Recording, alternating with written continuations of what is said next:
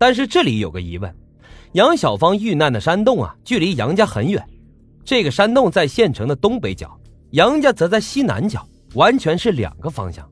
杨小芳自己回家根本不可能走这条路，而且这里都是山区，凶手不可能扛着一具尸体翻山越岭。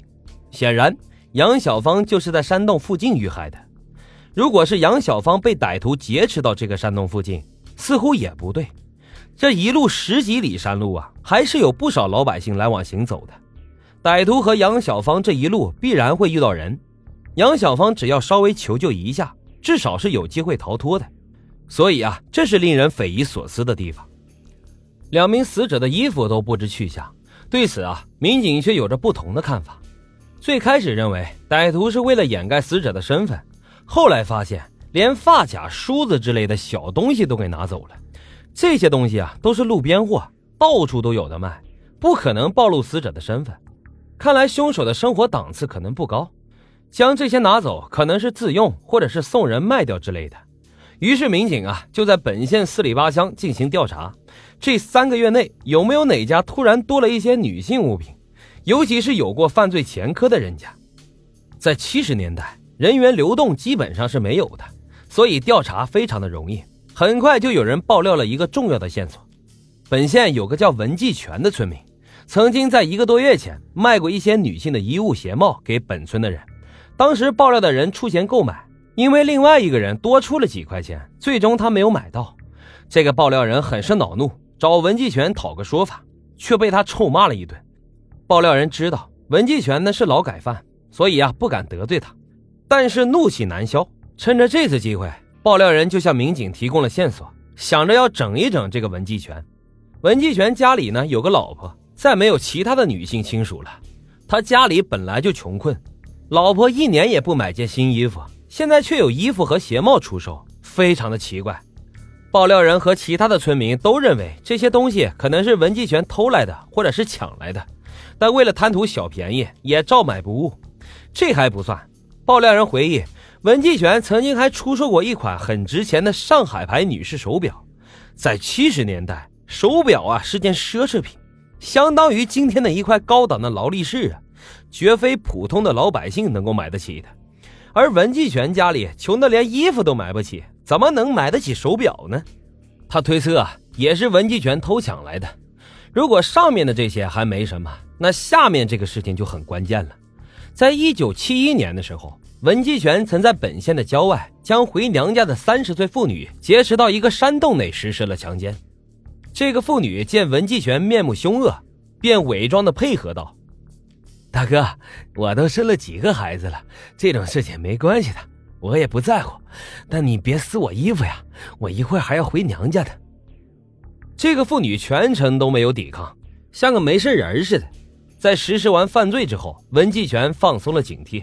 他趁着文继全低头穿衣服的时间，连裤子都没穿就冲了出去，玩命的飞奔。文继全赶忙就追了出去。谁知道这个妇女从小翻山越岭惯了，奔跑的速度极快，追出了几里地都没有追上。正巧路上经过了几个赶集的村民，妇女见状立马呼救。几个汉子见妇女连裤子都没穿，知道追赶而来的文继全肯定是色狼，抡起了扁担就上去抓人。文继全双拳难敌四手，被几个村民打翻在地，五花大绑之后扭送到了派出所。被抓了现行的文继全以奸污妇女罪被判处了五年有期徒刑，他一直服刑到一九七六年才释放出来。文继全这家伙从小品质恶劣，是村里面的祸害，还有很多的恶习，打架闹事、偷盗诈骗无所不为，还非常的好色。早在十三四岁的时候，就因为偷看邻居洗澡，被对方的丈夫打过。民警们认为文继全确实有嫌疑，便对其家里进行了突袭。在那个年代，也没有什么搜查证这么一说，所以派出所当时就把文继全给抓了起来。随后进屋搜查，本来民警也没有确定文继全就是奸杀凶手，但是这一搜却吓了一跳，家徒四壁的文继全家竟然找到了三十多件女人的衣服。包括衣服、衣裤、鞋袜，其中一些衣服的款式非常宽大，显然是身材较高的女人所有。而文继全的妻子身高还不到一米五，衣服是不可能是他的。不过根据杨小芳的家属辨认，这里面并没有杨小芳的衣服。文继全是个貌不惊人的普通农民，身高一米六几，偏瘦。村里人反映，此人虽然没有文化，但非常会说话，属于能说会道的那种。在入狱之前，周边一些村子办红白喜事都请他客串做接待人。他很擅长恭维，说好听话，嘴皮子那是相当的厉害。然而这次进了局子，文继全却是一语不发。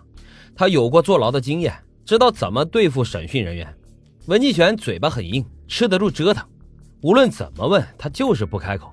连名字都不说，有审讯经验的民警都知道，最怕遇到的就是这样的犯人。只要你开口，哪怕你说瞎话，民警也可以设法让你说出一些蛛丝马迹。僵持了几天几夜，文继全愣是没说话，谁拿他也没有办法。民警只能继续寻找线索，开始盘问同村的村民。此时啊，村民们已经知道了文继全可能涉嫌了大案，终于是害怕了。他们纷纷将之前从文继全那里低价购买的东西都吐了出来。让人震惊的是，文继全竟然在十几年前就卖过这些乱七八糟的女性服装和饰物。经过清点，上交的女士衣服、鞋袜共有八十多件，加上之前文继全家的三十多件，总数高达一百多件。这边民警通过受害者杨小芳的家属确认，终于是找到了杨小芳的衣裤和鞋子。根据村里公社的上工表。在杨小芳失踪的那几天，文继全请过假，由此可见他有重大的作案嫌疑。然而文继全仍然是一语不发，这下就困难了。有证据只能证明文继全获得了杨小芳的衣服，但这并不能证明是文继全杀害了杨小芳，因为当地的村民都比较穷，所以将死人的衣服剥走变卖也是很有可能的。显然还要继续寻找其他的证据。此时，民警将注意力放到了文继全变卖的那款女士手表上。当地和周边几个县都比较穷，能够买得起这款上海牌手表的人并不多。如果找到了这个失踪的人，可能会提供重要的线索。本县没有戴着手表的女人失踪，那么最有可能的就是邻县了。杨小芳是在邻县卖花生后失踪的，不排除文继全是在邻县寻找作案对象。于是，警察扩大了侦查范围。立马就有了收获。